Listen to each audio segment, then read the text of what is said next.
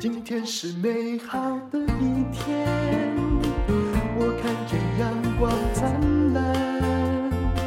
今天是快乐的一天，早上起床充满希望。欢迎收听人生使用商学院。今天我要来讲房子的问题。首先，我是看到了一篇文章。这是北大的经济学的教授，也是著名的金融学者，叫做香帅，他的本名叫做唐崖。他写的非常有趣的，周阿姨手里的钱该怎么办呢？那我们先来念这篇文章，然后再来看一看呢，那台湾的房子该怎么办？他说呢，照顾我妈的周阿姨打电话给我，过年要请十几天的假。问原因是要回老家，他老家是湖南的一个叫娄底市双峰县，看起来应该是连四线的城市都不到吧？他要回去买套房子。这位金融学的教授说：“我基于职业病，随口就跟他说，你自己要想清楚哦，这个房子买了是不会赚钱的，可能比现在的价格还低。”过一会儿。周阿姨就打了电话过来，想了想这句话，问他说：“可是我在手里一共就是五十万元，这五十万用台币来算就是两百万出头，想买个房子，未来在老家养老。要是不买房子，那你跟我讲讲，我的钱该怎么办呢？那万一以后老家的房子涨上去如何呢？”事实上，这个思想只要是东方人都有的。比如说，我家住在宜兰，你可以发现宜兰平原上有很多豪华的别墅。姑且不要论那是什么性质，但是那肯定也是像我这样的宜兰人买了在家里养老的。这位教授说，其实他碰到这个问题已经很多次了。很多人钱真的不多，在大都会。在北京，在上海，当然是买不起，但是足够回老家买个房子，贷款也付得还可以。那到底应不应该买呢？手里这点钱该怎么办呢？他说，对于那些拥有数千万元以上的流动资金的高净值家庭而言，那么这个问题的答案有很多。为什么呢？嗯。如果你有很多钱哦，说真的，你不用问人家要去哪里买啊，因为要买一个房子，要谈谈风险的承受能力，而且还要谈一下哦，有的没的哈，也就未来的发展能力等等哦。那么，如果再早十年或五年，可不可以回老家买房子？这个答案都相对比较简单呢。为什么？因为经济一直在成长。台湾过去的五年和十年，如果你要买房子，除非你真的踩到了地雷，否则要赔也不是很容易的。那么以中国的房地产发展而言，他说可以分成三个阶段。第一个阶段其实跟年份都有关系，是两千年到二零一二年。中国的房地产呢是优质安全资产，也就是那时候啊。不管专家怎么唱衰，事实上，连北京的房子只到一万块人民币一平米，也就是说，大概一整平不到这个十五、十六万台币的时候，呃，大家呢都已经在唱衰，就有学者在唱衰它，结果它就这样一路扶摇直上。现在一平米啊，也就是一平，我们台平一平等于三点三平方米。他们的用平米、平方公尺来计价的话，如果没有十几万，大概也买不了什么可以住的房子了。他说，两千年到二零一二年，中国的 GDP，对的，我觉得问题就在 GDP，平均增长率是十趴，你可以把它当成是啊国民的平均所得的成长，国民生产毛额。那中国房价的年化。回报率是六趴，也就其实它并没有比 GDP 平均增长率来得快哦。不过，哎，一线城市的房价年化报酬率比较高哦。请记住，这绝对是一个真理。也就是最繁华的都市、首都，像他们的北京啊，或者是上海，那在台湾的时候的地方哈，大概也不能随便举这个一定南北都市的。台北年化报酬率的确也比其他都市高。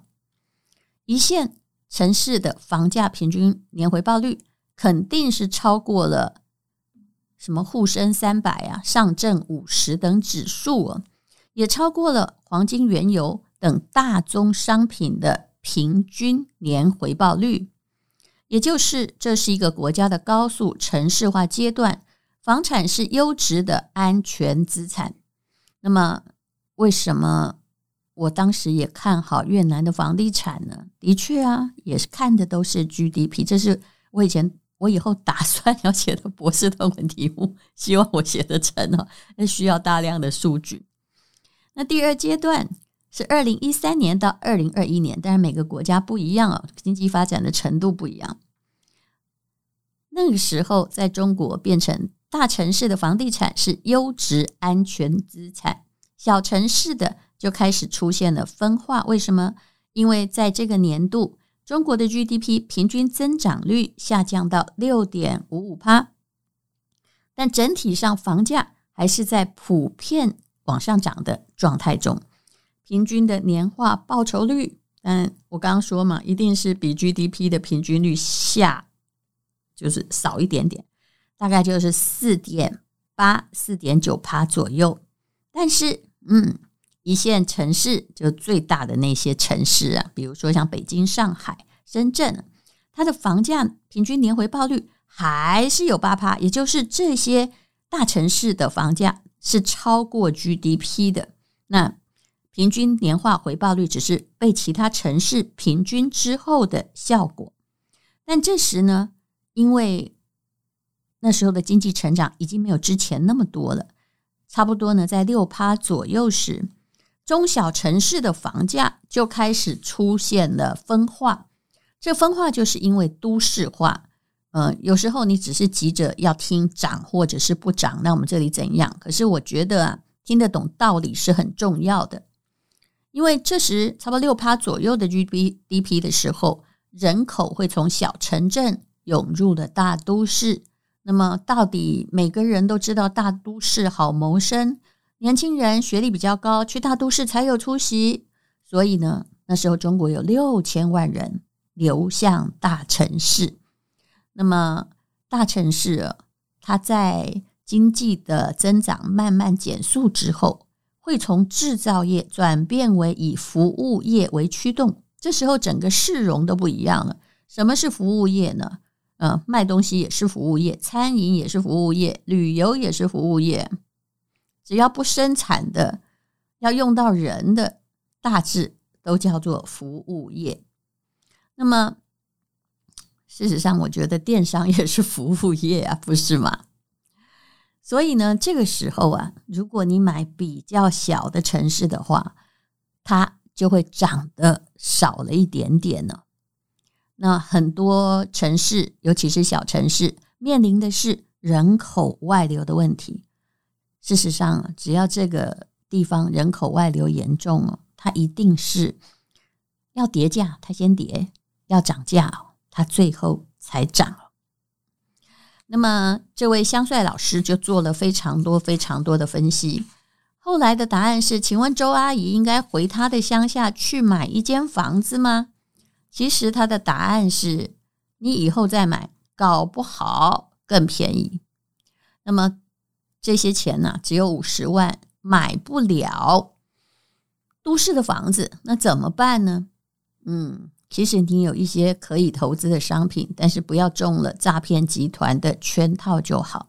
我们也曾经说过，ETF，如果你好好存的话，而且存对的话。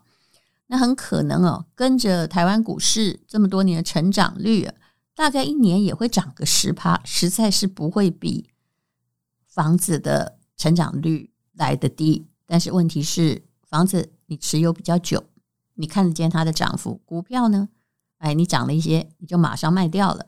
而且如果它跌了，你搞不好还会摊平，结果越摊越平。所以百分之八十的散户都是赔钱的。如果你要看房子，你要看一些数据。我们这里讲的就是底层的逻辑，也就是城市化的比例大概是多少啊？那么大都市的房地产它比较有涨价的空间，为什么呢？因为大都市的房地产呢，他们涌进去的人比较高，拥有自己的房地产的人比较低。比如说啊，日本其实除了东京，你大概很多地方也不太需要买了，因为东京呢，你看一下他们的房子自有率到现在还不超过四成，就表示这个地方有很多人要工作要租房子，那么他的房子。我说的是比较可能撑住价钱呢，而不一定是涨价。像东京的房子，你说跟经济泡沫时代比起来，用横切面来看，的确还是没有涨的。但是呢，用这十年来看，它的确是有涨的。再来第二个，你要看什么？人口的结构，也就是说，人口结构如果老化的话，房地产的成长也会往下降。而且都市化很严重，年轻人的生育率肯定不是提高，而是降低。好，第三，这位唐教授就提到了自住房的比率。他说呢，其实中国城市的自住房比率真的挺高，其实跟台北也差不多高啊，有七十三趴。不过呢，你要去看看啊，那是是指城市，那一线城市呢？其实北京自住房是五十六趴，这也算高。上海五十九趴，那广东呢是五十六趴，深圳其实不到三十趴。那意思就是说，你看深圳如果不是被限价的话，深圳还有很大的空间，因为大家就不涨房价啊，房价被限住，但是租金呢也成长了。租金成长就显现出那个房子的投资报酬率就已经变好了。可是呢，其实。不要以为每个城市都是涨的哦，比如说有一些气候比较呃极端的地区，在后来这些年呢，也就是二零二二年的时候，像东北的什么牡丹江啊、哈尔滨啊、吉林啊，他们的房子是在下跌的，尽管整个国家的经济是在成长的，也就是中国的房地产什么都会涨的逻辑。已经结束了。那么，在买房这个问题上面，我希望大家不是只问：“哎，我家会不会涨？”其实你家会不会涨啊？只是你隐形的财富增加。我们来看逻辑好吗？买房的问题上有三重逻辑，学完我们就不是一个只会问表面问题的人。第一个叫做增长逻辑。是不是能够随着 GDP 的平均增长率而增长呢？一线城市肯定是会的，但是如果到了比较偏远的，中国叫三线城市啊，我们这里是什么我就不好说。只要人口实在没有增加的，或者是移进来的人是那种老年退休的人口的话，那你就要担心了。他的房屋的收益率，就是卖掉之后算每年赚的钱，肯定是不如大城市的。第二就是通货膨胀的逻辑，当然每个国家都有通货膨胀的风险。二零二三控制的比较好的也是中国，不过到底有什么暗流浮动，我们不知道啊。可是。通胀的压力对全世界的所有国家而言都是一个长期的，房地产的确有抗通胀的属性。第三，机会成本的逻辑，机会成本逻辑是一个非常具体的逻辑，也就是你在做决策要不要买的时候最实用的逻辑。什么叫机会成本呢？就是你为了 A 而放弃 B 的成本。比如说，你手里总共有三百万元，付了房子的首付之后，可能就没有办法再买股票、债券，连生活也要缩衣节食了。如果把这笔钱拿去买 ETF，搞不好有个五趴，对不对？那么你可能赚到的钱就是你买房的机会成本。无疑的，现在的机会成本是真的蛮高的。有了这三个逻辑。那么你还要问自己，我的生活目标是什么？如果你真的需要房子，我劝你也不要去想太多啊。嗯，呃，有的人结婚就是一定要房子才结得了婚，也不想要搬来搬搬去，这是他的人生梦想。那么你就可能呃，不要去管这些什么机不机会成本了，你需要一个自己住的房子。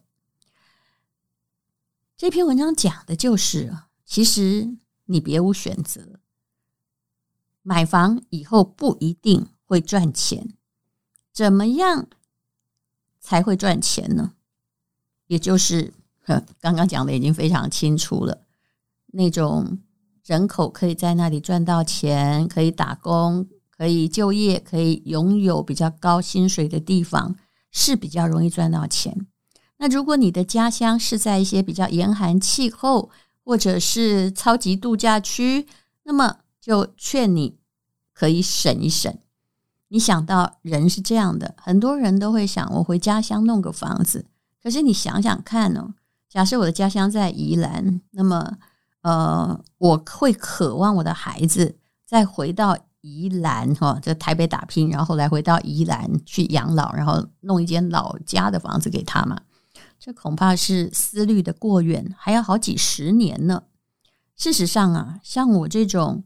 大概从十五岁就住在台北，应该也不会回乡养老了，因为大都市的生活有它的方便，后花园那你就绕绕就可以了。我们买房子常常有回乡的情节，不过呢，现在呃，因为人口的老化的确很严重，未来的乡下很可能像北海道这样不太有人。那么你是不是要考虑不要让你的家乡偏误，在理财上占这么大的位置，我常常听到说：“哎呀，我要买个房子给谁以后回来住，或我以后回来住的。”那其实啊，基本上你以后再买应该就可以。你应该可以买一个现在运用你买房这笔资金的机会成本，可以赚到比较多钱的。未来的房地产不再是买了就能躺着赚，那要有哪一些要件呢？啊，有一位建商，他拥有三个博士的胡伟良就说，他有几个条件的归类。第一，就是大城市的市区核心区域中的新建的高品质住房。其实我是觉得品质不高，其实如果你那个地点好，也还是 OK 啦。嗯，但是如果要讲到都更，那恐怕是一个嗯，你要活得比较久一点的事情。第二呢，是城市之中风景很好，有靠近湖泊和公园的房子，这再老都有钱。那么第三呢，养老功能齐全的房子，其实这个我是不赞成的。嗯，多少人假养老之名哦，叫你买一个鸟不生蛋的地方。第四，这是说的对的，物业管理能力强的品牌社区。不过话说真的，物业管理能力强也要付出。高额的费用都是高所得人群，那么这些高所得人群当然也不会住在老旧的社区里。第五，好学区的学区房，这个我也还是有意见，因为比如说你买在台大附近，你真的觉得有用吗？其实买在那些呃明星小学的附近，就是必须靠学区分配的，恐怕是比较有用的，因为长大了之后，你大概就不需要一直住在附近。那么第六呢？捷运房，捷运房大部分是不错，反正我们捷运站有那么多，但是呃，离捷运又不要被它吵到，这就是一个重点哦。其实轨道房就是轨道旁边的房子，也真的是蛮伤脑筋。第七就是周边生活交通配套措施完善的房子。哎呀，其实真正的答案就是最后面那一个嘛。如果是周边生活交通配套设施完善的房子，那么还能是哪里的房子呢？今天就说在这里，也就是不是所有的房子都能够赚钱的。那么你在买投资房的时候就要谨慎一点，未必要买在你的家乡，因为离你养老还很多年。你要买一个有报酬率的房子，可能等你回去养老的时候把它卖掉了。比你本来就买在家乡养蚊子，投报率还好得多，不是吗？谢谢你收听人生实用商学院。sandwiches.